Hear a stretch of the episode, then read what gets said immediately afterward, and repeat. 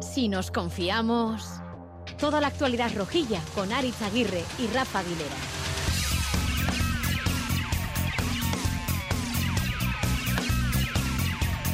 A Racha León hoy más que nunca.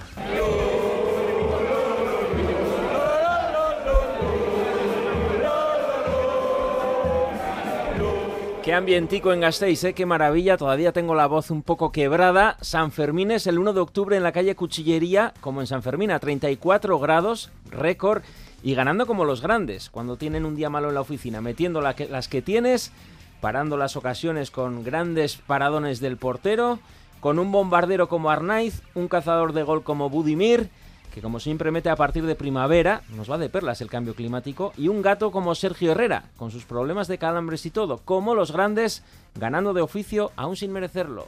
Veníamos de mejores sensaciones que resultado y hoy mejor resultado que sensaciones, ¿no? El Alavés, sobre todo inicio de partido, ha sido mejor que nosotros. Ese gol de José es verdad que hemos encontrado antes el, el gol que el juego.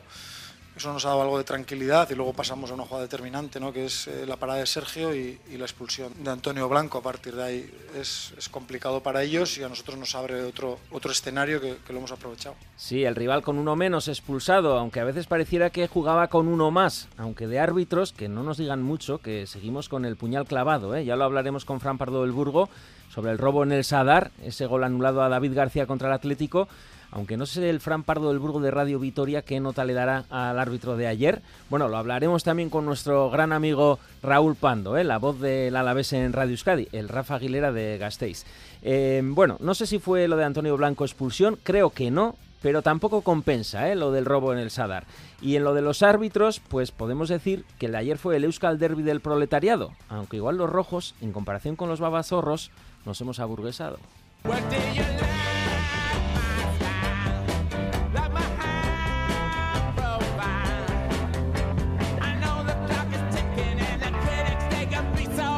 Rafa Aguilera, Racha León. Arracha León, bai. Tú no estuviste, ¿no? Cantando el Riau Riau y como si estuviéramos Yo- en la Plaza de Toros. Yo me reservé. Además, yo solo practico ese tipo de artes del 6 al 14. Ahora, he rescatado un momento tuyo de la rueda de prensa posterior.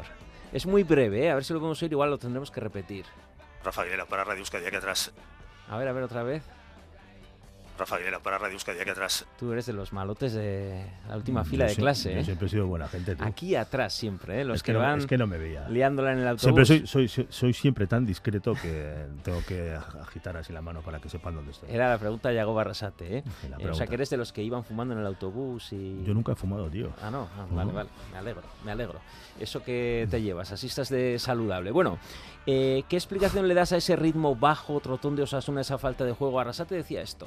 Que ellos se han impuesto en ese ritmo, ¿no? Han jugado más en nuestro campo y nos ha faltado yo creo que balón, sobre todo, conectar un poco dentro para sacar fuera. Rubén Peña era el único que interpretaba y, y podía progresar y los demás no hemos estado fluidos por dentro porque nos han apretado bien y yo con- luego con balón también pues nos han hecho sufrir. Cuando hemos ajustado un poco eso ya hemos tenido mejores eh, sensaciones, ¿no? Un poco trotones, ¿no? Como cuando juegas en la playa a 40 grados. No, no, yo creo que, y lo sugiere Arrasate en su respuesta, se vio superado Osasuna. Fue a la vez infinitamente más intenso durante esos 20-25 primeros minutos y Osasuna no fue capaz de, de entrar en el partido. Seguramente habrá un rosario de, de- entre explicaciones y excusas para justificar lo que sucedió durante la primera mitad, sobre todo en ese tramo de, del partido, pero yo creo que... Y luego que en la segunda, con uno menos, eh, el Eso- Alavés parecía que estaba igual sí, o uno más. Eso sí que eso sí que es llamativo porque no es la primera vez que pasa esta temporada y no tiene mucha explicación que Osasuna no sepa eh, no, no sea, no sea capaz de transmi- transmitir sobre el terreno de juego por lo menos su capacidad, o sea, su superioridad numérica con- con capacidad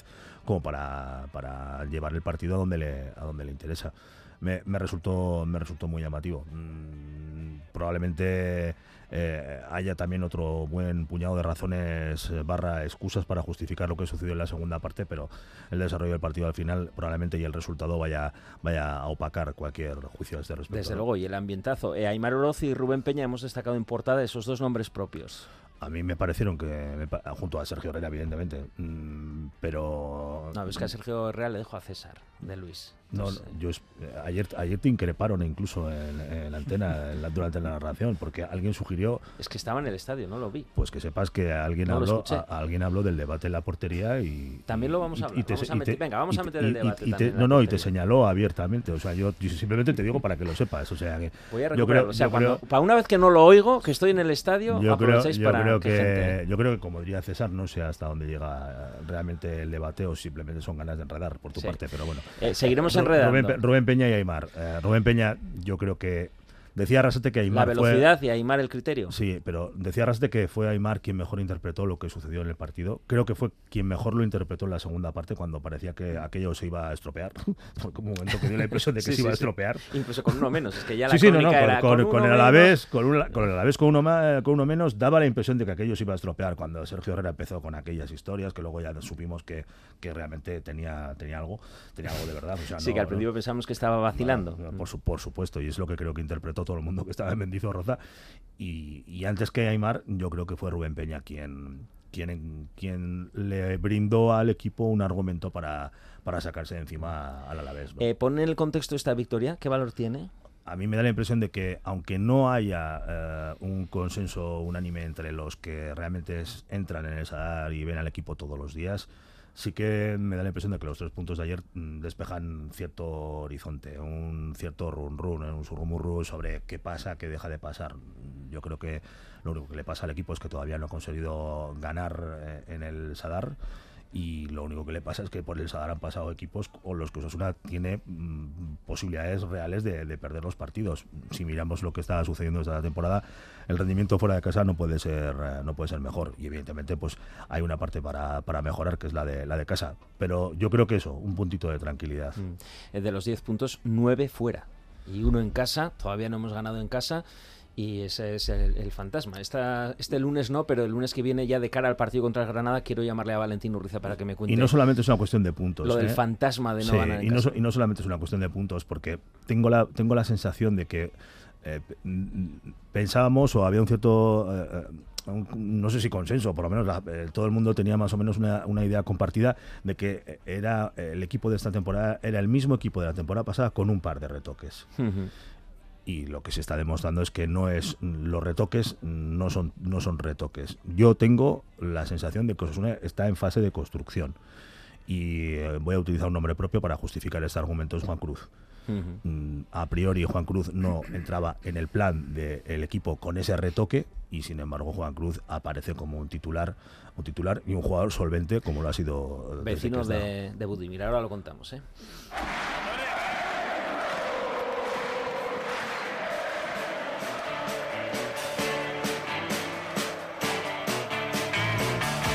Porque vamos a deleitarnos con ese Alavés 0, Osasuna 2. El Alavés apretaba, lo decía Rafa, tuvo serias opciones, pero nosotros tuvimos una, bueno, media, y desde lejos del área, misil de José Arnaiz en su presentación como titular. Ojo Arnaiz, que puede sacar el disparo, media distancia, gol, gol, gol, gol. Gol, gol, gol, gol, gol, gol, gol, gol, gol, gol. Gol, gol, gol, gol, gol, gol, gol, gol, gol. Gol, gol, gol, gol, gol, gol, gol, gol, gol, gol.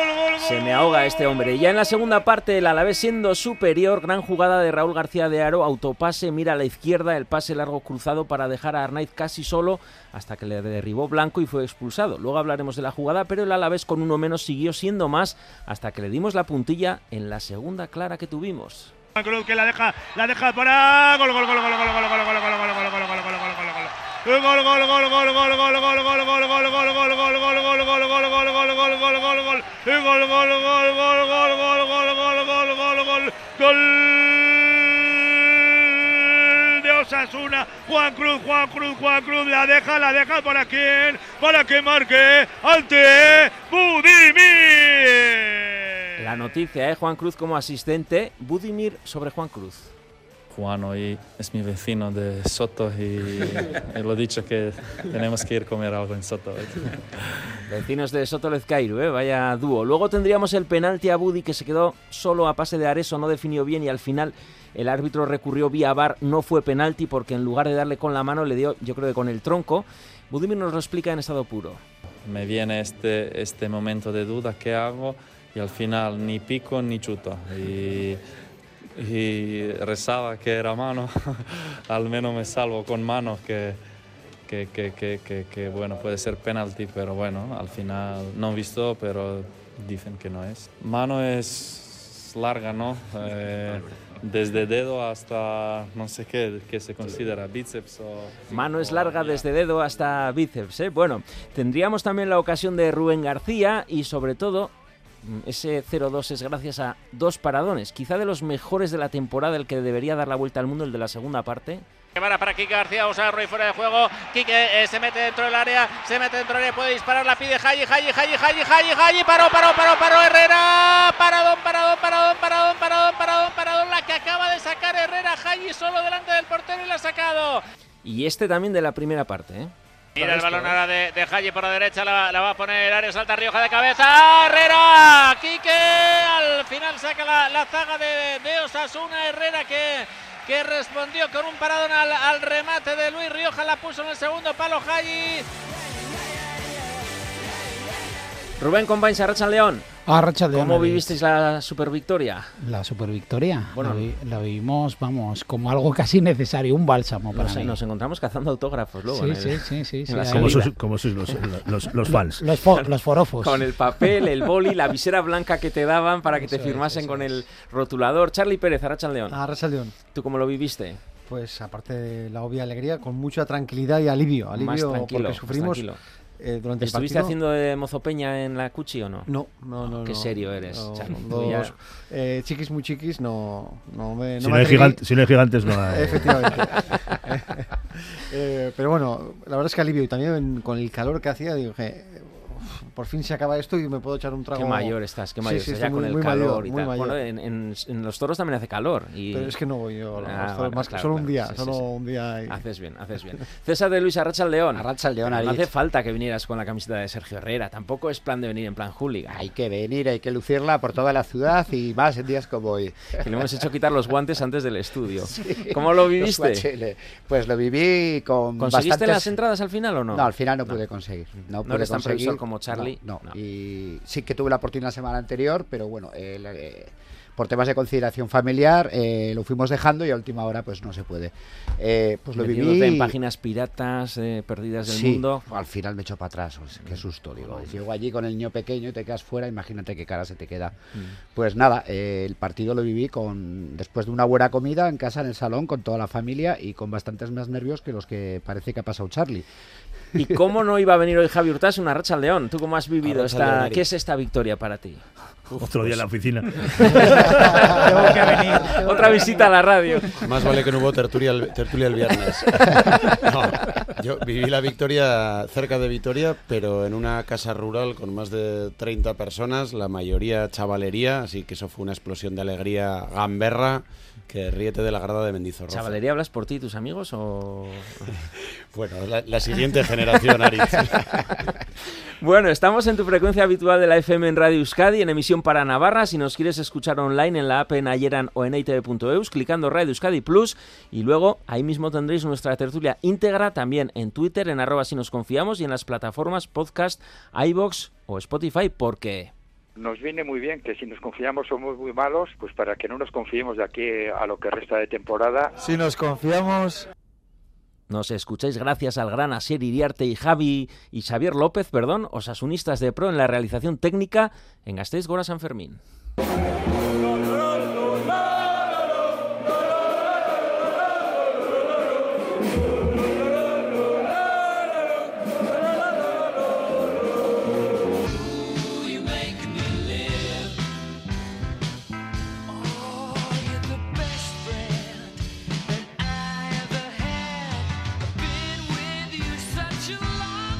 Amaya Marcotegui, Arracha León.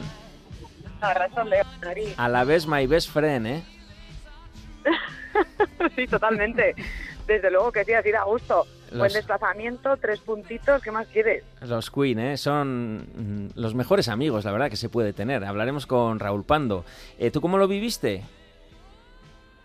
Pues yo también en casita, en Mejor, sofá, con porque si no das la lata con la silleta para arriba y para abajo, te metes hasta donde no hay que meterse, mucho mejor en casa. Claro, donde tienes que estar, con la familia. ya lo sabes tú bien, sí que si me tengo que meter con la, con la silleta hasta la cocina, pues hasta la cocina. Eh, Tampoco pasa nada, ¿eh? Vamos a ir repasando ¿eh? con My Best Friend algunos puntos importantes del partido. Rubén, la efectividad y los goles. Pues la efectividad, obviamente, poco se le puede pedir. Tiras tres veces, marcas dos, pues fíjate tú. eh, efectividad, si quieres calculadora, ¿sí? Sí, sí, dale, dale. 66,66667. Sin más, para que lo sepas que, Joder. que da eso. Ya me he perdido. ¿eh? Bueno, pero es- tiene un montón de seis detrás, eso, pero bueno. Eso La le, verdad que... le llamaban periodo, ¿no? Era. Sí, era. Sí, lo que pasa es que al final le meten un Le ha metido 7. un siete. Rafa, le, le ha metido un 7 al final para Ah, el vale, periodo, vale, sin vale. más. No metas mucha cizaña porque vas a salir mal, ¿eh, Rafa? De todos- lo de- justico. De todos modos, ayer tuvimos algo importante y es que eh, tuvimos una efectividad real, que hasta ahora nos estaba costando mucho darte cuenta que cada tres veces que, que- que tiramos ah, hacemos un, un golico, pero es que los rivales nos tiran cada dos y pico y nos hacen un gol y eso hay que cambiar porque es así. César, venga, ahora sí puedes hablar de Sergio Herrera. Hombre, pues yo lo primero que quiero hacer es un pequeño alegato a, a este puesto, al de la portería. Eh, siempre se decía que había que estar un poco loco para ser portero, hasta que apareció Víctor Valdés, y creo que lo que hay que estar es muy cuerdo, como ya dijo en su día eh, Ander Cantero, otro, de- otro gran portero, ¿no? Que un portero tiene que ser evitador, tiene que transmitir a sus jugadores que está ahí, tiene Pues que te emocionas con la voz. me emociono, me ¿eh? emociono, me pongo. Es que también soy aita de dos porteros y, y sufro. Es un puesto muy jodido que cuando un portero tiene una mala actuación, yo creo que es el que más del equipo. Se va a casa y esto lo digo por todos. Y luego, bueno, pues eh, Sergio Herrera es un portero de, de carácter, todos lo sabemos.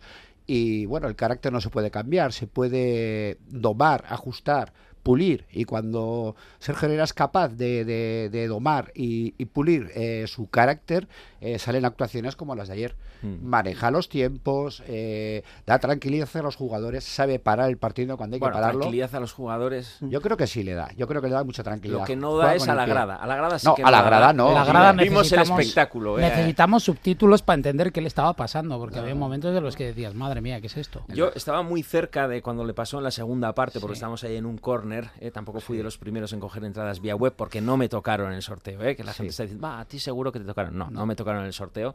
Y ahí se veía muy bien que tenía graves problemas en los gemelos porque hacía. Bueno, tendría que ser muy buen artista para, para hacer semejante espectáculo de repente de lanzar eh, las piernas. Hombre, Lo él que dijo que no me esperaba era que los problemas fueran de las medias. Eso es así, Rafa. Estaban muy ajustadas. Esa es la explicación que, que le ha dado. Mm, Antes sufrió uh, algo así como un golpe de calor en la primera parte, porque también en la primera mitad eh, lo pasó mal. Mm, La verdad es que si a todo eso que comentaba César le, le añadimos el hecho de que jugó bajo esas circunstancias el primer tiempo y en la segunda mitad eh, completamente condicionado, lo hizo con las medias abajo, que no es muy Sí, habitual. sí, sí, ya me fijé. Eh, luego algo debía tener con, con como diría otro, los calcetines. Mm, Lo cierto es que eh, eso probablemente lo que agrega es más valor todavía el hecho de que ayer se convirtiera en el jugador más determinante del partido. ¿no? Eh, una cosa, ¿eh? en la segunda parte también, analizándolo todo, lo que hemos dicho. En lugar de uno más, parecía que estábamos uno menos y me ha dejado esta nota Valentín Urriza. La pregunta que me hago después de ver el Alavés Osasuna es el mal juego del equipo, sobre todo en el segundo tiempo. Si se debía a un partido malo, de poco acierto, a las altas temperaturas, o seguían indicaciones desde el banco de dormir el partido y rentabilizarlo sin más. Pero ha habido momentos verdaderamente malos. Charlie. Sí, voy- yo creo que no era algo premeditado desde el banquillo. De hecho, eh, me sorprendió, claro, había cambio de entrenador, Víctor Alquiza en el banquillo, y me sorprendió lo cómo gesticulaba, lo que se movía, ¿no? Es otro estilo al de al de Yagoba y lo vi muy inquieto eh, en la primera parte, en los primeros 25 minutos sobre todo, pero también al, al final, ¿no? Cuando había esos momentos de zozobra, se perdía tiempo, con el balón no se buscaba la portería contraria, se, se regalaba el balón.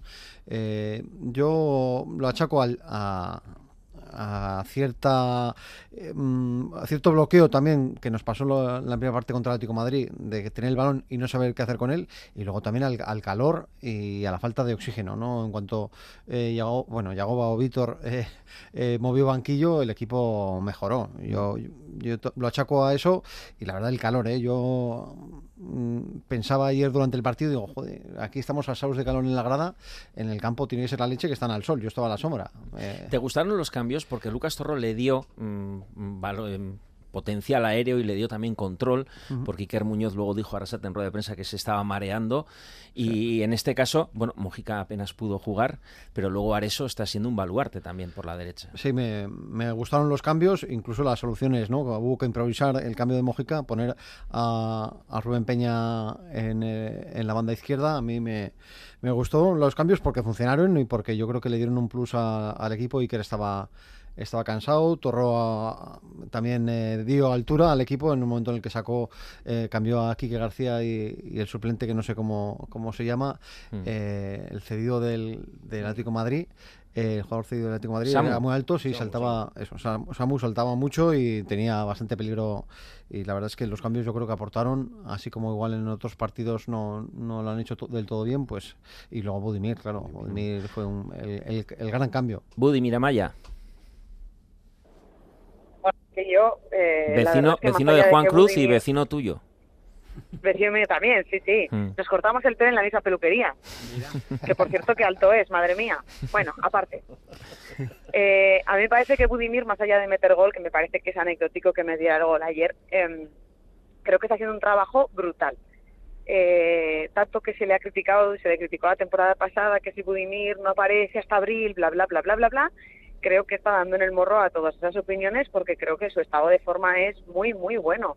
Y ya te digo que más allá de los números que vaya a hacer esta temporada o de los goles que haya conseguido marcar, creo que su aportación en el equipo es indudable. Y de hecho, creo que eso también está perjudicando a Raúl García de Aro, que aquí ya voy con el spoiler, eh, porque creo que la comparación es odiosa en este caso. Mm.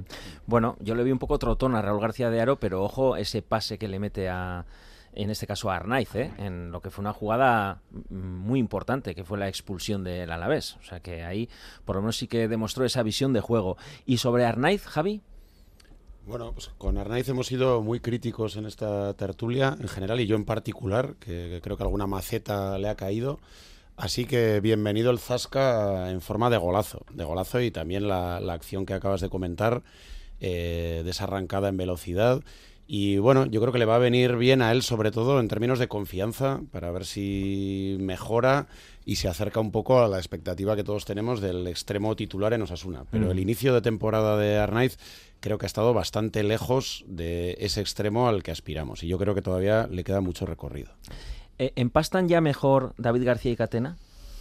Hombre, que a había un ruidico ahí. Sí, po- poco a poco, mm, mm, poco a poco se les ve que eh, eh, están más compenetrados, pero no me cabe ninguna duda de que hay un factor que contribuye a la tranquilidad y a la serenidad de ambos jugadores, que es la presencia de de Sergio, porque mm, lo vimos ayer, mm, Aitor no da la sensación de que se encuentre en su mejor momento. Tiene, tiene dudas. De hecho, lo pasó realmente mal después de ese despeje fallido que hizo de puños, lo pasó realmente mal, ¿no?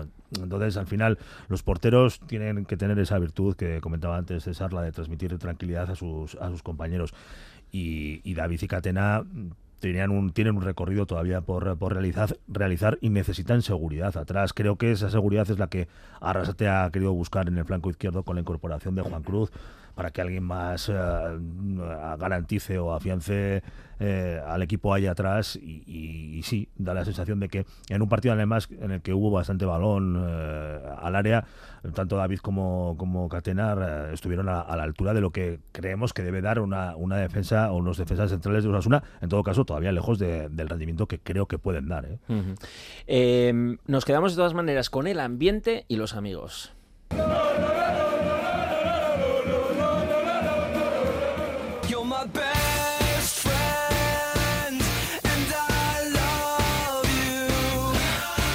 Raúl Pando, Arracha León. Hola, ¿qué tal, Arracha Leonarit? I love you. You are my best friend. Yo también. Yo tenía ganas de verte. Eh, pues yo también, ayer no te vi, al menos de escucharte, ¿no? Ha sido una, ha sido una, tempo- una temporada en el, en el infierno, pero vuelvo a estar aquí. Bueno, eh, me quedo con las palabras de García Plaza, que lo explicaba muy bien, en el que decía, bueno, hemos sido más pero ellos la han metido y nosotros no. Vamos a ponernos un poco...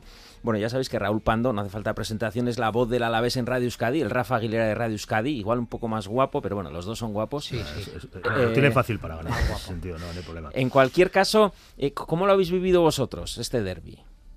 Bueno, yo, yo, yo creo que lo explicó bastante bien el, el técnico en, eh, en sala de prensa. Eh, creo que en ningún momento fue inferior el, el Alavés a Osasuna. Es más, durante, durante más minutos fue fue mejor. La, la expulsión de, de, Blanco, luego si quieres, eh, eh, luego si quieres andamos en ello. Eh, pues hizo hizo en principio temer que se acababa el, el partido, pero no fue así porque porque a la vez eh, siguió jugando como si no estuviera en, en inferioridad y tuvo más ocasiones que Osasuna, ¿no? Pero eh, pero comentábamos ayer por la noche también en la grada las a las 10, ¿no? Es que todo el fútbol se trata de marcar y claro, eh, si tú no marcas las que tienes y concedes y, permites que se marque el rival, pues probablemente no ganes los, eh, los partidos. Méritos, sí, hizo más. Eh, ¿Estuvo mejor? Sí, estuvo estuvo mejor, pero le pasó hace hace tres días, el, el jueves pasado en, en Balaídos, y no pasó el empate en un partido que tenía que haber ganado de calle, ¿no? Eh, Mm. Probablemente sea un poco eh, pues el peaje, que también lo comentábamos anoche, ¿no? De, de la vuelta a la primera división. Es un equipo inexperto en la categoría, con muchos jugadores que, que prácticamente debutan este año en, en la categoría y la mayoría con muy pocos partidos en la, en la primera división. Y le está pasando un poquito de, de esto en, en la vuelta a la primera división, un poco lo que le pasó ayer, ¿no? Que, que fue mejor que, que, que el rival. Ha habido muchos partidos que ha sido mejor que, que el rival, pero no, no los ha sacado y luego tampoco en estas ocho jornadas iniciales al menos no, no están ayudando eh, en nada las decisiones arbitrales. Mm. Bueno, eh, un buen Alavés, quizá algo falto de gol, porque ocasiones las tuvo. Sí, sí. Y, Sí, sí, sí, no, no, no, está, está, está claro, ¿no? y luego la grada hace muy encendida con el árbitro. La vimos, ¿no? Una, una Rioja y Sí. otra allí, sí. Porque esa de Haji es un paradón de Herrera, pero también es que está bocajarro. Eh, Haji para, para meter, pero es un Sí. paradón, las cosas Sí, como son. Sí, y, sí, sí, no, no, es, es, un parador, pero es un error de Haji. es que- y vi a la grada muy encendida con el árbitro. Parecía como que, en el Sadar también, que llovía sobre mojado. Llueve sobre mojado, eh, sí, sí, eh, llueve sobre mojado porque, fíjate, el día del Getafe eh, le pitan un penalti en, en contra en un partido absolutamente igualado eh, frente al equipo de Bordalás, imagínate cómo fue el partido, eh, eh, y inmediatamente después un codazo idéntico a Guridi no, no se lo pitan, ni tan siquiera ni, tan siquiera van a, van a mirarlo al, al bar en, en Vallecas, le, le pasó el, el penalti que le pitaron en, en contra no no tocó sola a, Álvaro se ve se ve clarísimo y tampoco tampoco eh, lo ven en el en el bar. El otro día en Balaídos pues, no le pitan un, un eh, penalti en el 94 sobre sobre Rioja y lo de ayer eh, que, que lo comentábamos también anoche a mí en, a mí en la retransmisión me pareció clarísima la expulsión o sea era último jugador falta roja roja directa sin ningún tipo de discusión ya ya anoche eh, ya anoche apuntaba que la había visto varias veces en la en la tele y que joder, tenía muchísimas dudas. Lo volví a, a ver ayer por la noche y alguna vez esta mañana y ahora joder, yo creo que no tengo ninguna duda. Yo creo que no es expulsión. Eh,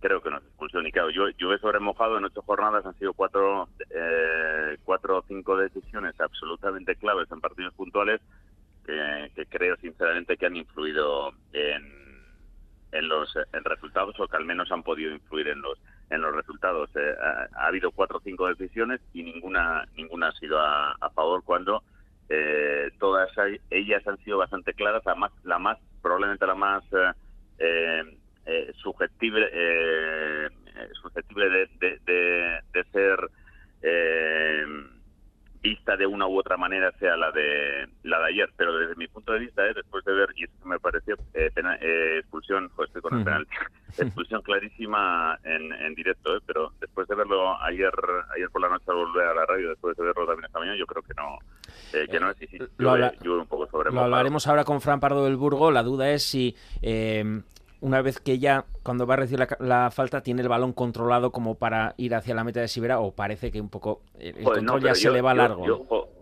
perdona, perdona, Rich, que discrepe. Ahí, ahí podría, podríamos entrar a debatir y, proba- y probablemente no, no, no nos eh, no nos hubiéramos eh, puesto de acuerdo. Pero no, no, es que yo creo que es que nos falta. Yo es que, que lo que creo es que nos falta. Ahora, después de visto, o sea, en el campo me pareció clarísima y, y expulsión. Pero, joder, después de visto ayer seis o siete veces y esta mañana unas cuantas, yo es que creo que nos falta. Oye, eh, Raúl, que estamos encantados, ¿eh? Lo de menos fue el fútbol, sino el diazo. Y no solo por la victoria, ¿eh? De haber perdido nos hubiéramos ido igual. Lo que pasa Claro, que, claro, claro, no, de las seis claro. últimas visitas a Gasteiz, cinco victorias y un Sí, empate. sí. Pues es que dan ganas no, no, de ir, claro. Sí, sí, claro, no, no, ¿quién no, no? es el campo más es el, el campo más amable que tenéis sin, sin ningún tipo de, de duda. Ya apuntábamos los datos antes del comienzo del, del partido. Fíjate, si es que en, en primera división solo solo solo una vez. La verdad es que nos han enfrentado muchas veces a ambos equipos desgraciadamente en primera. Solo con Adair 9 en Mendy eh, y solo una vez ha ganado a la vez, que fue, fue aquella temporada de- que acabó con con la clasificación europea y luego la, final de la Copa de la UEFA y tal, ¿no? Pero eh, bueno, ha, ha llovido bastante. Todo lo demás, pues nada, un empate y el resto son todo son todo victorias de, de Osasuna. Bueno, Que es pero- lo que ha pasado en las, en las últimas temporadas, ¿no? Todo, pon- todo victorias rojas. Ponemos en valor que hemos ganado al Alavés, que en su campo le ha ganado este año al Sevilla y al Valencia. ¿eh? Aunque hayáis sido Bueno, más, pero eh, hemos pero- conseguido esa victoria. Pero eso lo puedes poner en valor si quieres, Aris, pero vale vale de poco si luego pierdes eh, contra Almería, ¿no? si ya, ya, sí, sí, sí, eso es verdad, eso es Eh, verdad. Sí, sí, la verdad es que hizo dos buenos partidos contra Sevilla y eh, contra Sevilla y Valencia. Sin embargo, en el anterior derby frente frente al Athletic, que, pues pues fue superado por el equipo de Valverde de forma clara. Y ayer pues eh, pues pasó lo que pasó, ¿no? Que, que probablemente fue superior, pues, probablemente fue superior a, a Osasuna, pero no no transformó las ocasiones. Bueno, la vuelta la pagamos nosotros la ronda, ¿eh? Aquí en, en Iruña. Eh, y gracias por cuidarme a Rafa también, ¿eh? Jo, ha venido encantado, ¿eh? No, no hay problema. A Rafa, se, Ra- Ra- a Rafa se, se le cuida muy bien. Desde luego. Es que ricasco, No lo Raúl. merezco, ¿eh? My best friend, ¿eh? A I vos- love you. A vosotros, un abrazo. Vamos a hablar ahora con el bisturilla de nuestros entrenadores de cabecera sobre la influencia de Aymar Oroz en el partido. Vamos con Luis Fernando Dadí y Miquel González. Lo que el rojo no ve y la roja tampoco.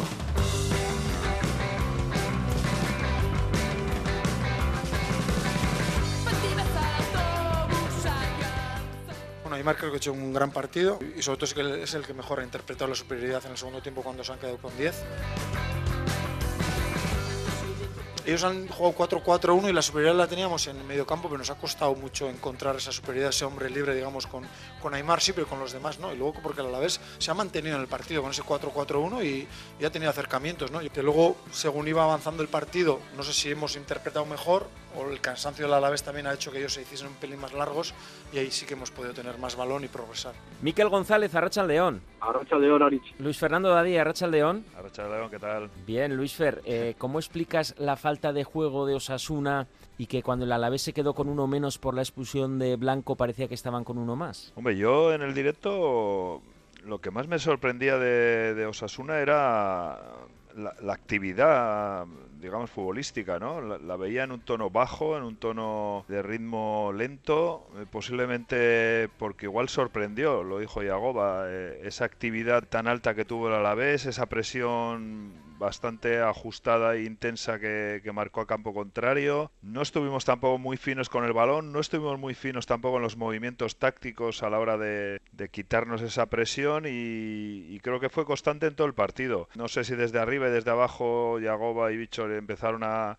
a intentar dar órdenes a esos jugadores que no sabían eh, tomar por propia iniciativa y bueno, en un momento dado bajó a una zona eh, baja a Moncayola para hacer salida de tres, pero bueno, quitando Peña por banda derecha, que fue el que se activó sobre todo en, en la primera parte, y luego la inteligencia futbolística de Aymar Oroz, el equipo estuvo, bueno, con, no sé si fue el calor, pero las ideas muy bajas en lo futbolístico, el ritmo también. Quiero aterrizar en Aymar Oroz, Miquel, porque ante esa falta de juego, todo lo que se generó de juego pasó por las piernas de Aymar Oroz, que yo lo vi en todos los lados, como enganche en el medio, pero también bajando a recoger la pelota, como dice Luis Fer, como enganche entre la defensa y el centro del campo. ¿Cuál es la importancia de este Aymar Oroz en el equipo? La aparición de Aymar Oroz hace que cambie el dibujo de Arrasati y el modo de jugar de Arrasati. O sea, ahí se ve la importancia de este jugador dentro del equipo.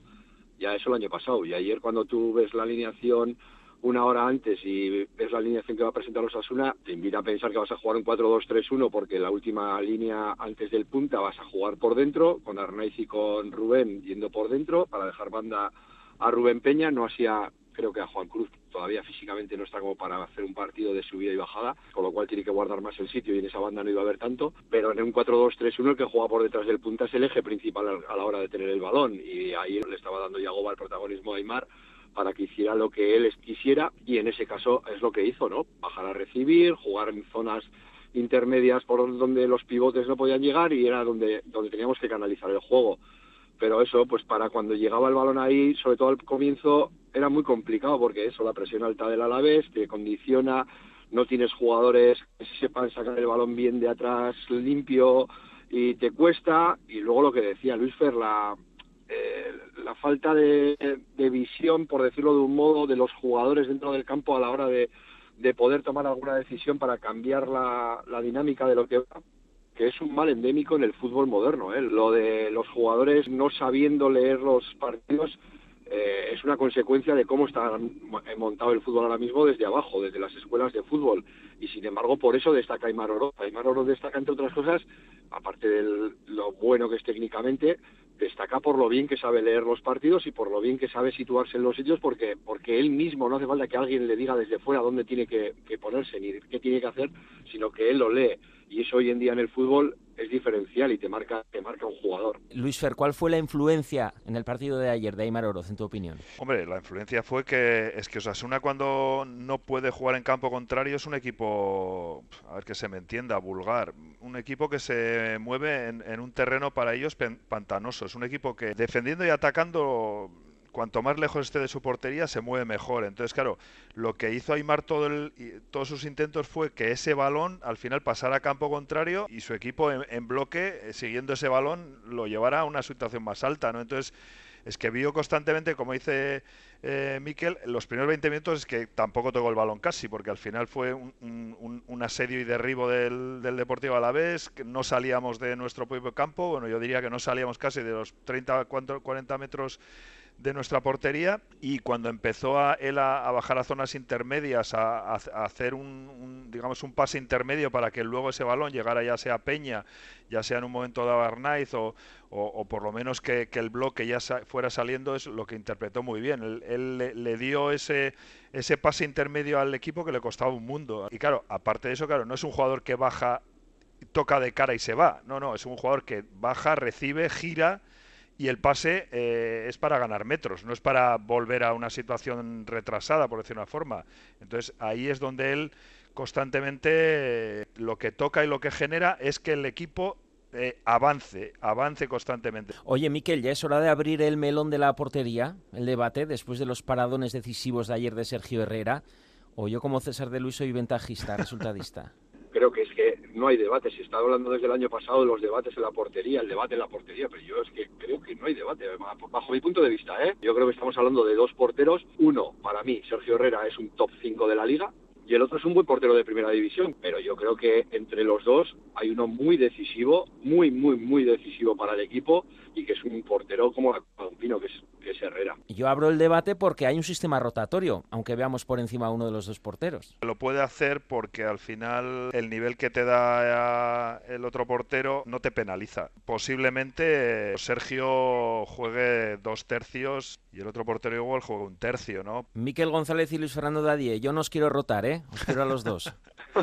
Bueno, no sé si jugamos en la misma posición. Ver, somos los compatibles. A ver los calambres como andan esta vez. Venga. A los dos locos, Vale. os quiero todos los lunes. Es que Vale. recasco. Suri, agur. Suri. Flores y macetas.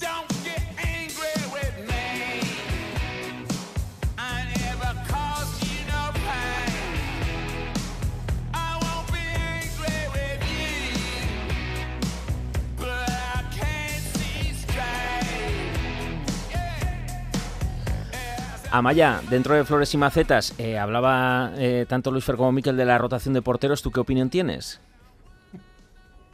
Pues mira, así como el curso pasado yo sí hubiera estado por la rotación y sí que veía a los dos porteros aportando pues cosas diferentes y con características distintas, pero bueno, ambos en muy buen nivel y, y pudiendo aportar en función de- del partido, del encuentro y del rival, ¿no? Eh, pero sí que es cierto que en este inicio de temporada eh, yo sí que veo que, que Aitor está más flojo. Aitor creo que además es algo de cuestión más anímica que física, creo que le falta confianza, creo que ha tenido eh, algunos fallos un poco sangrantes creo que se tiene que recuperar de eso para, para volver a estar en, en su mejor punto. Creo que en este momento eh, Sergio Herrera le, le está comiendo la tostada. ¿Alguien quiere comentar algo de los porteros? Bueno, pues yo- que yo dejaría de rotar. Yo también. Yo también. Yo dejaría de rotar. Entonces, ¿qué vas a hacer? ¿De qué vas a hablar? Se acaba la sección, es verdad. La sí, sí. sección pirata, ¿qué va a Y pasar así, se- y así seguro que conseguimos que Aitor tenga mucha más confianza. ¿eh? Venga, muy bien. Yo, Oye, bueno, ¿cómo yo- estamos? yo creo que la confianza la tienen que tener los defensas también y, y para el bien del equipo en general, yo creo que tiene que jugar un portero más o menos siempre y hoy por hoy ese portero tiene que ser Herrera. Lo, lo demostró ayer y lo está demostrando en todos los partidos que, que ha jugado esta temporada, más allá de algún fallo aislado que por otra parte también ha tenido eh, Aitor, ¿no? Pero bueno, yo, yo creo que yo en este sentido soy muy clásico y tiraría de fijar un titular sí o sí en la, en la portería. Sí, yo también, que soy herrerista desde el principio, casi tanto como César, pero voy a criticarle hoy que a, a Herrera por dos cuestiones. Una es el juego con los pies, porque por- una de sus dos intervenciones mágicas fue una enmienda a su propio error en la salida de balón. Entonces, creo que eso eh, tiene que mejorarlo. Y luego, otro pequeño dardo es que sus problemas con las medias eh, cargó contra el utillero, Eso sí, que es es un tipo estupendo. Tenía que decirlo. ¿Alguien quiere comentar algo más, Rubén? ¿Sobre el utillero? No, sobre el utillero no, no tengo mucho. No, el la- utillero, la- el- el yo, yo doy fe que es un tío estupendo. Ah, muy Eh, bien. Hay, hay, hay una imagen ayer que además se ve, que creo que se ha publicado por ahí la foto, en la que Herrera se le ve como casi le pide disculpas. La cara que él tiene delante de Aitor cuando va a Sí, salir. es diciendo, increíble la eh, energía que vaya- gasta Herrera cuando vaya- sale llorando, gritando, pataleando. Luego las ¿Cómo lo imágenes, vive? eh? Arnaiz se está partiendo de risa. Sí, sí, se está partiendo, sí, sí, Tirando claro. todo al suelo, Sí. mm, Pero, jurando pero, en hebreo. pero él sabía que le metía y- a Aitor en y un marrón ayer, ¿eh? Le Sí. metía en un marrón. Le pidió disculpas. Le Por- eso, por después eso decía. cuando hablamos con él. Por Bueno, pues después de la maceta de Javi Urtasun para eh, Sergio Herrera, premio al mejor jugador del partido, Sergio Herrera. Entre ellos ha votado Javi Urtasun. Claro, o sea, la- las críticas hay que hacerlas cuando alguien ha salido airoso, es el momento. Eh, Charlie. Sí, la verdad es que no había ninguna duda. Él nos mantuvo en la primera parte del 0-0 y luego mantuvo la portería 0 en el 1-0 con esa mano que la mano es larga o como decía Budimir, Sí, pues, hasta eh, el bíceps, pues, sí. eh, pues la, Mano ser larga. Sí, sí, mano ser larga, pues la, la de En cambio- la de Herrera ayer fue larguísima Sí. porque con el antebrazo además pu- lo puso duro para que el balón fuera despejado En, bien. como- en cambio, la flor de Rafa, el mejor jugador del partido, ha quedado en minoría, ¿eh? pero es para Rubén Peña. Sí, lo comentaba antes. Me dio la impresión de que fue el jugador que mejor mm, interpretó, no sé si es interpretar, pero quien fue, quien dio con el recurso que, precisaba el partido en el momento más complicado para, para Osasuna, Mm, sal- salvando, como comentabais, y con todo el mérito a, Sergio Herrera, ¿no? que creo que es el más eh, determinante de todo el encuentro. Mejor jugador de casa para Aymar Oroz, eh, Rubén. Eh, sí, es que además sorprendentemente no solamente por su juego y saber eh, meter al equipo en esa segunda parte como le fue capaz de meter, sino yo sigo sorprendido como este chico parece que tiene galones en primera eh, y una capacidad tanto de saber lo que tiene que hacer en cada momento como como me sorprendió eh, la capacidad que tiene de recuperarse entre partido y partido. Mm. Que este chico viene de jugar eh, 90 minutos, ¿no? Los dos Los tres- partidos. los tres partidos los tres partidos y, y- y- y es que no se nota. En el 90 parecía que estaba. Y a mí eso me parece que es algo que además ayer se vio con bastante. eh, o sea, se, se- se vio claro que muchos jugadores tenían que recurrir al botellín de agua y demás. Y me pareció. me- o sea, me parece que es un, es un jugador que espero que lo conservemos para muchos años. Y premio si nos confiamos, y este casi también unánime al jugador menos acertado para Raúl García de Aro, César. Eh, sí, eh, igual es un poco injusto, ¿no? Pero bueno, eh, hizo el pase, ¿no? Arnaiz también y, y estuvo. Yo lo veo que es un jugador que puede dar muchísimo más por alto y con su estatura y su tamaño creo que no lo está dando. Y además yo no sé si es por falta de confianza, comunicación con el resto de compañeros. Vi también que hizo dos, tres buenos desmarques, pero no le pasan. Entonces no, no quiero ser una crítica a él. No sé si es que tiene que ahondar en eso o hablar con el resto de compañeros o pedirla o algo. Pero veo que puede dar mucho más de lo que da. Esta temporada el plástico biodegradable Sí, está sí. triunfando en la sección de macetas. Sí, ¿eh? sí, Yo creo que después de esta maceta unánime es casi seguro que mojan el Bernabéu. Yo de todas formas, eh, Ojalá. sin más, eh, creo que su principal virtud no es eh, precisamente el juego aéreo. eh. Yo creo que tiene, yo creo que tiene mm, otras características por las que destaca fundamentalmente y creo que entre otra- entre otras está eso que hizo también y que propició el, el gol. ¿Por qué le has lanzado la maceta a Torro?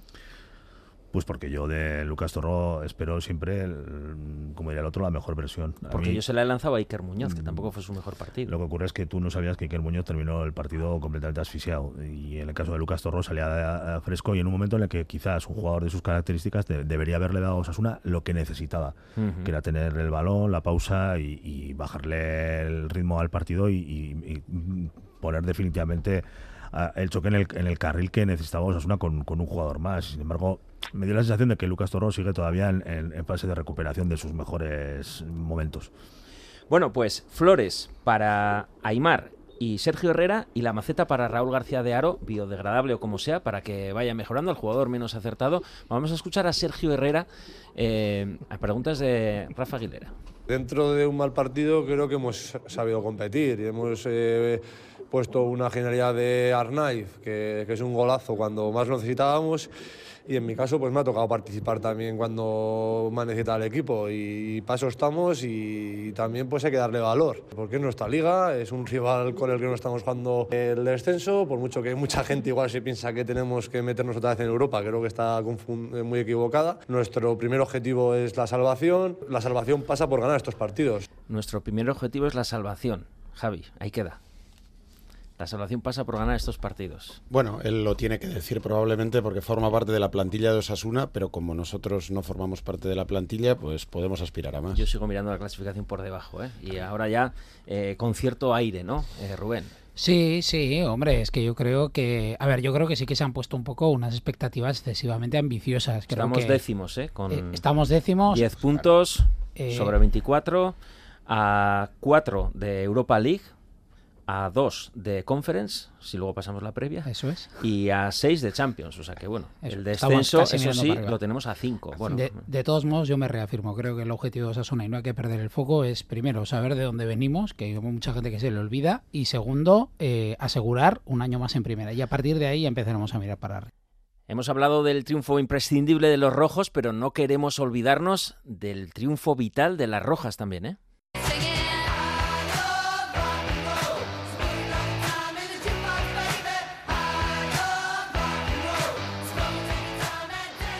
Pues si la victoria en Mendizorroza de los rojos es fundamental porque da confianza, alivio y reduce esa ansiedad, imaginaros lo fundamental que es la victoria de las rojas, porque es la primera de esta temporada en tajonar contra el Alama El Pozo 2 a 1. A la tercera llegó la vencida tras el empate ante el Atleti B y la derrota en casa frente al Europa. Y tenemos el placer de saludar en esta tertulia roja, si nos confiamos, de Radio Euskadi, a la autora del segundo gol, que como el gol de Budimir nos dio la tranquilidad, Carmen Sobrón, delantera. Arrachaldeón, buenas tardes. Buenas tardes. Pase de Alexia, pero una definición de 9, de una gran 9. Cuéntanos tu gol a Radio Euskadi. Recibí el balón en, y me planté sola con la portera y la verdad que había fallado una jugada anterior bastante parecida, que me habían pitado fuera de juego y decidí cambiar el lado y, y bueno, con la suerte de que esta vez sí que sí que entró y nos dio un poco más de, de tranquilidad porque el 1-0 siempre es un poco engañoso. Digo tranquilidad porque a la postre conseguiríamos la victoria, pero la verdad que lo pasamos mal en la segunda parte. ¿Qué pasó para que esa solvencia y superioridad que mostrasteis en la primera se esfumase en la segunda? Sí, la verdad que salimos un poco, como quien dice, dormidas en la segunda parte, creo que, que un poco confiadas quizá, y bueno, pues al final ellas eh, es un recién descendido de primera división y la que tuvieron pues la metieron y, y nos metieron un poco el, el miedo en el cuerpo. Pero la verdad que el equipo trabajó muy bien, las compañeras que salieron en la segunda parte hicieron un trabajo buenísimo y conseguimos llevarnos los tres puntos.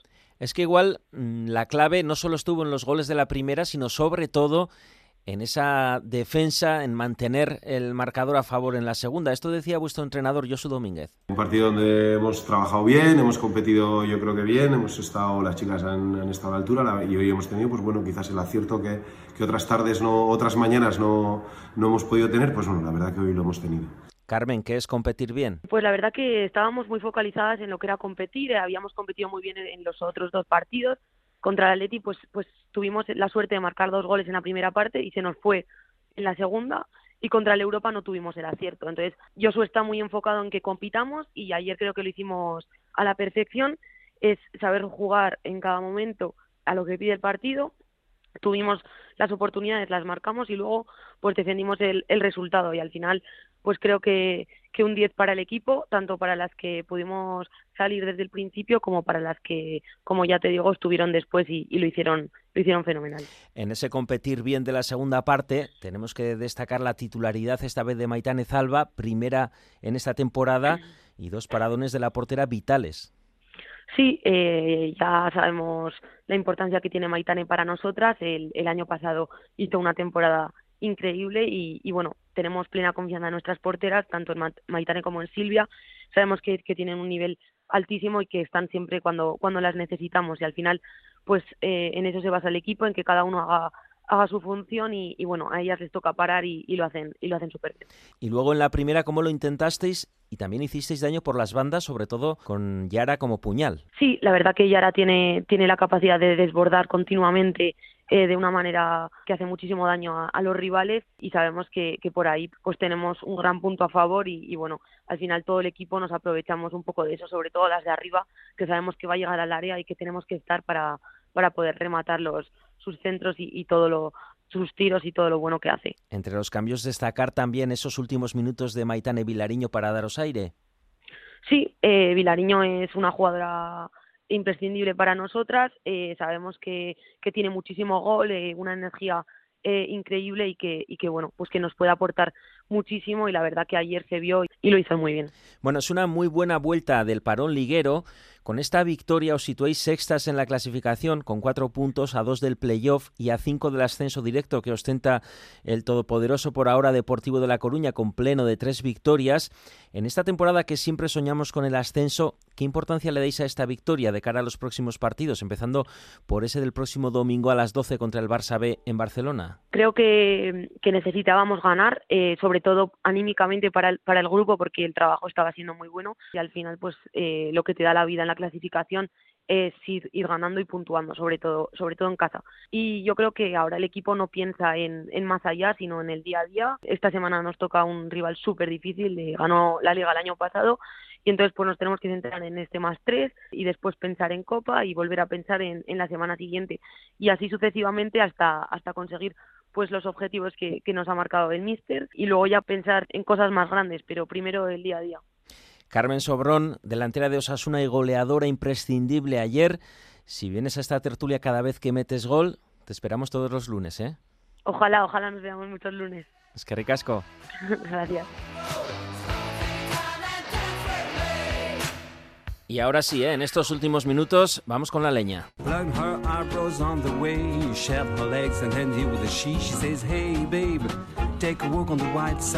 De bar en bar. Said, hey honey, take a walk on the white side. Fran Pardo del Burgo, Arracha León. Arracha León. Tengo desde el jueves a medianoche un mensaje de un oyente. Estoy deseando saber cuál es la puntuación de Fran Pardo del Burgo para Martínez Munuera en el Sadar. O sea, es un Atlético de Madrid. Si digo un 8, os caéis para atrás, claro. Bueno, es que, es que me, no me puedes, algo. No puedes da. defraudar a la afición. Venga, Fran, es tu No, momento. no, Venga, va. Puntuación. No, puntuación. Sí. Un 3. Un 3. Un 3 y, y bueno, y más que nada porque los 75 primeros minutos lo hizo, pues yo creo que bastante bien en líneas generales. Bueno, pero, Pero el, el vamos, listón diferente eh, en ju- cuanto a eh, dirigirse a unos jugadores y a otros, ¿eh? Bueno, eso sí, eso sí, porque es una cosa que, que se está viendo, pero no Osasuna, se ven muchos partidos, ¿eh? Y probablemente incluso ayer, por ejemplo, Osasuna con el Alavés, igual habría jugadas en las que el árbitro les llamaría más fácil a los de Osasuna por, por el nombre que a los del Alavés. Bueno, ahora, vamos con el Alavés, pero... Eso, eso es una cosa. Pero antes, ¿qué te O sea, parece que este González Fuertes, que estuvo en el bar en el Osasuna Atlético Madrid, vivito y coleando, arbitrando el derby andaluz? Pues la verdad que me parece fatal, porque yo creo que hizo, vamos, o sea, él, él para mí fue primordialmente el culpable de, de la mala actuación que tuvo luego Martínez Munuera. Porque, eh, o sea, yo puedo entender que Martínez Munuera eh, no vea en, en qué momento se produce se produce la el bueno pues el, el- la jugada no el empujón primero por, eh, de Jiménez a a, a, nos- a Aymar. Aymar, Sí. y Aymar rebota y mueve el brazo y golpea, y yo creo que sin- desde luego sin ninguna intención, al jugador del, del Atlético de Madrid. Pero claro, es que el juego estaba detenido. Entonces ahí tú nunca puedes pitar falta en contra del equipo que, que ha cometido esa falta. En primer lugar, porque si sigues ese criterio que no es correcto, tendrías que pitar penalti. Que no claro, se puede es. pitar, porque evidentemente con el juego parado no se puede pitar nada. Entonces, él lo que tenía que haber cogido, tenía dos opciones, o haber concedido el gol, porque bueno, pues el- la- eso es una un barullo humano, un, un meneo que se produce antes de que se ponga el balón en juego, o mandar repetir el, el- el saque de esquina. En todo caso, si tú interpretas que antes de que eso tú quieres parar para evitar que siga habiendo empujones y que siga habiendo cosas, pues tienes que parar el juego, pero reanudarlo repitiendo el saque de esquina. Lo que nunca puedes reanudarlo es con falta en contra de Osasuna. Porque esa falta se ha producido con el juego detenido. Pero creo que falta es esa. Es imposible. ¿Y por qué no va al monitor? Porque consulta con el porque no le pinganillo, llaman, hace como... porque no le Porque no le he llamado, porque le habrá dicho que todo ok. Que es que, mira, yo, yo, yo siempre le he dicho y mantengo que yo creo que lo peor que le pasa al fútbol con el VAR, o sea, es que en el VAR haya árbitros en activo, árbitros que se estén jugando puntos con el árbitro que está en el campo. Al final, al final tienes que pensar hasta un poco mal, porque dices, "Joder, pues igual, si no le llama, si no le llamo, pues mira, igual a este le hacen un mal informe y al final de temporada que bajan dos, pues en vez de estar yo ahí, baja este. Es que al final tienes que pensar algo así, porque no, no tiene lógica. Es una jugada tan clara que dices, joder, chico, en el bar, estás todavía sentado, te lo ponen en la tele. En el campo, en el campo yo, por ejemplo, pues no lo vi. En el campo yo pensé, pues algo ha pasado. Y aún, lo- aún le comenté a mi compañero de calidad, le digo, pues algo ha pasado y evidentemente si no le llama al VAR es que ha sido pues una cosa clara, habrá sido un empujón de otro jugador, no de, no de David, sino de otro jugador en el momento del esto. Pero claro, cuando luego lo ves por la tele dices, joder, si el otro le empuja, el, el balón está detenido, el otro le, le- le- se, se, eh, eh, re- rebota y le da un golpe en la cara al otro. Joder, vamos, ¿cómo puedes, puedo, cómo puedes, o sea, ya de entrada anularlo? No tenía que haberlo anulado porque ya es nuestro. Y pero como mucho, en el peor de los casos tienes que mandar repetir. O sea, nunca puede ser falta. Y luego esta, Entonces, por eso mismo, y luego dime. esta otra reflexión de Arrasate. Le empuja a Neymar, le toca un poco con, con la mano. Tengo que medir mucho las palabras. Me voy a perder dos partidos por, por no decir nada. Entonces, si digo lo que pienso, a mí me encantaría hablar con vosotros y, responder a, a las cuestiones, pero es que a veces no podemos. Nos han quitado la libertad de expresión también y yo creo que no, que es gol legal clarísimo además. Hay una falta a Budimir y ya en línea me amenaza al segundo 30 ya. Y yo no veo que pase eso con los otros banquillos, por ejemplo, depende en qué partido. Pues no lo sé por qué es. Si hay niveles y niveles, y hay, no, sé, gente que tenga más estatus, menos estatus, pero yo el otro día no me sentí igualmente tratado por el otro banquillo, por ejemplo, que... Y no es la primera vez que pasa y es más fácil expulsarme a mí que expulsar no quiero decir el nombre del Cholo Simeone porque parece que estoy diciendo algo malo contra él, no, pero estoy hablando, el año pasado pasó con, con Ancelotti que protesta, llega a medio campo el primer tiempo en el descanso, no pasa nada, si tú haces eso te caen partidos, entonces yo creo que la forma de, de tratar a unos entrenadores y a otros eh, no está siendo eh, la misma. Fran, tu opinión. Por una parte, no se puede decir nada al árbitro porque te caen más de dos partidos. Y No. por otra, con el cuarto árbitro, según quien seas, pues te tienes que callar o no. Bueno, yo creo que eh, no se debe protestar nunca, aunque se tenga razón. ¿eh? O sea, yo parto de ahí de que, bueno, el, el entrenador, pues lo mismo que cuando el entrenador se equivoca y yo creo que no haría gracia que estaría uno al lado de- de- detrás del banquillo diciéndole, oye, vaya cambio has hecho, vaya planteamiento o lo que sea. Yo creo que todos nos tenemos que respetar. ¿eh? Entonces, pero tiene que haber un respeto igual. En eso estoy de acuerdo con Yagoba. Yo pienso que se tiene que tratar igual al entrenador de Osasuna que al entrenador del Real Madrid, que al del Barcelona, que al de el que sea. Y no se da. No se da, ¿por qué? Pues porque hay entrenadores que, como sabes, que son mu- muy vehementes, eh, tipo el Cholo Simeone, que está todo el rato del avalao, o, o, o, o como Ujú. Xavi, el del Barcelona, que también es otro que está todo el rato pues eh, moviendo los brazos y todo el rato está comentando todo, pues como hay entrenadores que parece que les tienes que aguantar un poco más porque como son así, ya das por hecho, en cambio Yagoba, que yo lo considero, aparte de, de buen entrenador, buena persona y un tío bastante sensato, pues pues pues, pues eso es muy fácil Eh, en este caso. se nos Pues yo acaba- te digo que es que eh, a raíz, de la, a raíz de, la, de la jugada perdió el control. Eso sí, en lo que acertó fue en lo del Chimi, ¿eh? O sea, lo del Chimi, vamos, o sea, eso sí que acertó plenamente. Se nos acaba el tiempo, Fran, pero eh, para ti, Del de Vitoria, Sí. para ah, eh, del de ¿esa pues, expulsión ah, de Blanco? No. no, no porque no tiene el balón controlado. Para que exista la, la- la ocasión manifiesta de gol, tienes que ser el último defensor, que sí que lo era, pero tienes que tener, el jugador que, que- que lleva el balón tiene que tener opción de jugarlo, y en ningún momento hubiera llegado. O sea, es que se echó un pase, entonces pues no, no tenía que haberlo expulsado. Eh, puntuación para Figueroa Vázquez. Pues un 5 pelado porque, bueno, pues eh, a mí es un árbitro que no me gusta ni físicamente, eh, ni cómo se coloca. A ver, físicamente me refiero, no hablo lo de hemos eso, sino entendido su, todo. condi- su condición física cuando- eh, en los partidos, porque se corre poquísimo, corre, ¿Y del, no y corre del nada. Cerro Grande en el bar? Pues eh, una, una y una, o sea, porque le ayudó en la jugada del penalti, que señala un penalti que es inexistente a favor de Osasuna, ahí le ayudó y le corrigió, pero sin embargo yo no entiendo también cómo no le corrigió en la jugada esta de la, de, de la expulsión, porque lógicamente tenía que haberle corregido, con lo cual, pues bueno, Bueno, ahora nos viene el. Nos viene el Real Madrid, o sea que tendrás trabajo el próximo lunes. Es que recasco, Fran. Pero ¿por qué os ponéis, pero ¿por qué os ponéis la venda antes de la herida? O sea, sois, sois la hostia, ¿eh? En Venga, un- abrazo. Agur. Nos, nos gustas físicamente, ¿eh? Nos gustas físicamente. Vale, vale, muy bien, me alegro.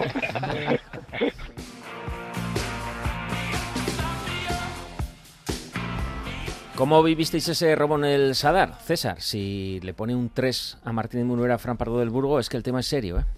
Hombre, eh, fue un escándalo, fue un escándalo y además ya reiterativo, da mucha rabia porque eh, no hemos ganado el Sadar, hemos empatado ante Sevilla, pero podríamos llevar ahora mismo algún punto más si no fueran por las actuaciones arbitrales y luego lo que lo que recalca Yagoba, el trato diferente de unos de, de los árbitros a un equipo y a otro, eso no se puede dar. Rubén. Eh, sobre, es que- sobre todo de ese trato diferente que denuncia Yagoba. Del trato diferente. Pero eso sí que creo, yo, yo en eso sí que estoy un poco de acuerdo con, con, con Fran, en que se está viendo en muchos campos, no es el único en el que se está viendo que no sé si esto responde a una estrategia de alguien, de engrandecer a equipos que no están llamados a ser equipos grandes o que no lo están siendo ahora y, y tratar de catapultarlos para arriba o no, pero está claro que hay muchos equipos que están saliendo eh, muy perjudicados y a mí lo que más me sorprende es ya no tanto lo, que se está pidiendo de que hagan ruedas de prensa o de que den explicaciones, sino de que no haya realmente un, factor correctivo, porque es que esto al final no es parte de, de- de- un buen, una buena imagen para el fútbol eh, español en general. Luego está Javi lo de la libertad de expresión, ¿no? Que un entrenador no se pueda expresar o que tenga problemas para expresarse sobre una crítica educada o razonable al árbitro. Otra cosa es que digas palabras gruesas, etcétera. Probablemente es lo más grave de todo, porque al final lo otro mm, podemos pensar mal, como decía Fran Pardo del Burgo, y bueno, pero es algo subjetivo. Pero el hecho de no poder criticar actuaciones arbitrales, el hecho de no poder eh, expresar tu desacuerdo eh, con ciertas decisiones de una manera educada y ordenada, pues eso creo que es un flaco favor a la liga, al fútbol, a la afición. Y yo creo que hay que tomar alguna medida con eso. Eh, ha sido una semana muy complicada para Arrasate, porque ha estado en primera línea de fuego eh, mediática. Eh, y claro, ahí pasa lo de siempre, que Arrasate ya lo dejaba caer en una de las ruedas de prensa, que la única voz, portavoz del club, se convierte a Arrasate en un momento en el que el club y Osasuna, por su partido, etcétera, está en el punto, en el foco mediático.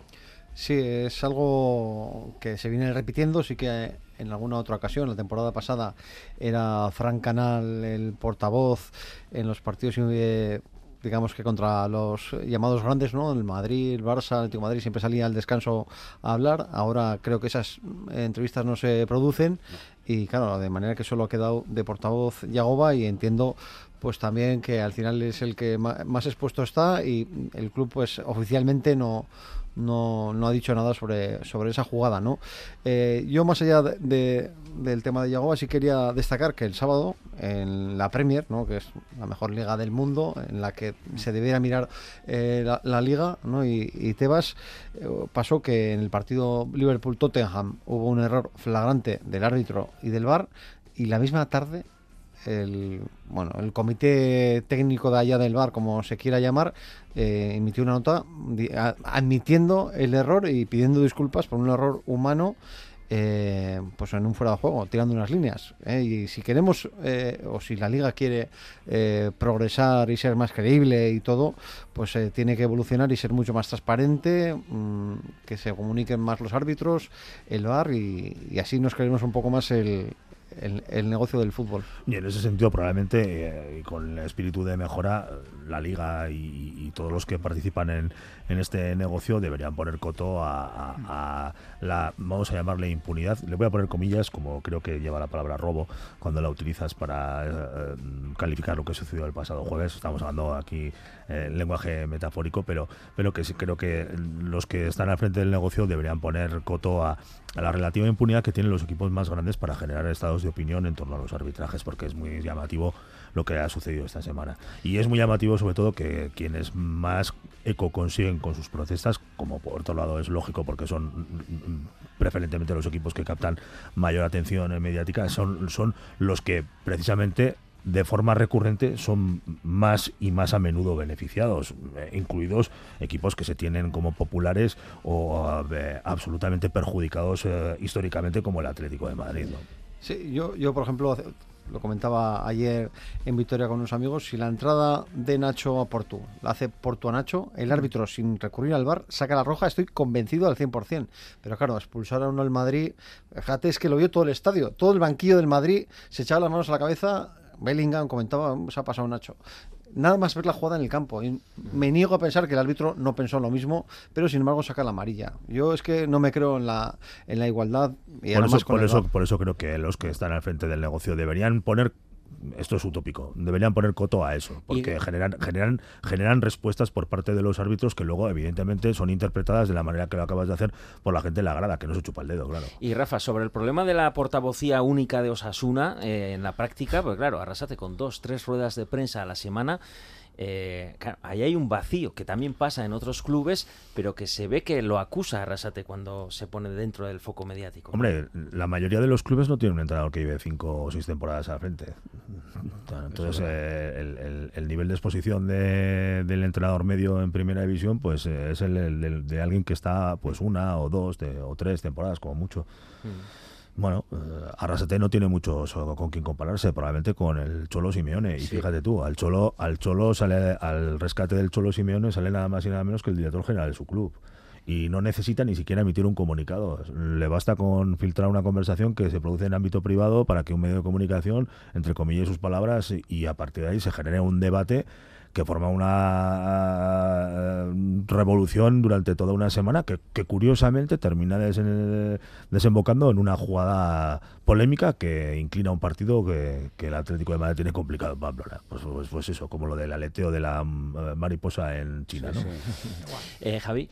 Sí, es una pena que estemos comentando todo esto eh, unos días después y con el partido de ayer de por medio, con la victoria balsámica, con algún otro error arbitral, porque corremos el riesgo de caer en la equidistancia o meter en el mismo saco eh, lo que pueden ser errores arbitrales. Y, y creo que no, creo que lo que vivimos el jueves en el, en el Sadar fue, y sin comillas, Rafa, un atraco a mano armada.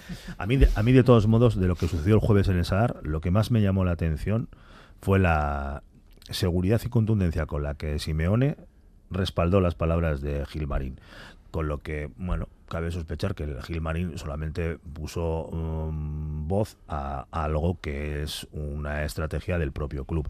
Y eso es lo que realmente sí. echo de menos yo, por ejemplo, en Osasuna. Bueno, pues como le decía Fran, pasamos del Atlético Madrid vía Alavés al Real Madrid. Próximo partido, sábado, 4 y cuarto, en el Santiago Bernabéu. Eh, ¿Qué jugadores apuntan para titulares? Por ejemplo, Rafa, Iker Muñoz en el centro, Torró, ¿a quién ves tú? O Areso, mm, no sé. Yo creo que van a ser Chimi y 10 más. por la izquierda, por ejemplo, no tenemos a Mojica. Pues vamos a ver, porque ayer eh, Rubén Peña se destapó en esa, en esa posición. Yo lo que creo es que en esa fase de construcción que todavía eh, no ha completado el equipo, Juan Cruz ya ha conseguido, consolidar eh, su condición de lateral izquierdo titular me da la impresión de que Jesús Areso está, bueno, está no, ha tirado a patadas la puerta del, del, vestuario y que, reclama para él ese, puesto de lateral derecho, con independencia de las características que tenga el partido.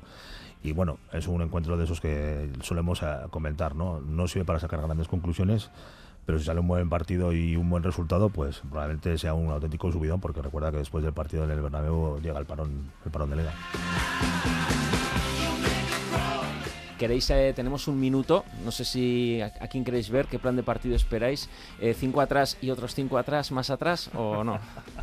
Algunos vamos a estar en la grada, Hombre. pero lamentablemente sin la camiseta de Osasuna, porque quien no quiere poner en valor lo que ha ocurrido este domingo en Mendizorroza, pues Qué es maravilla que no, ha sido, qué bonito. no ha hecho desplazamientos como el del Bernabéu. Charlie. Yo espero que la que vaya a tener Moncayola este año no vaya al palo y vaya para adentro. ¿eh? Rubén.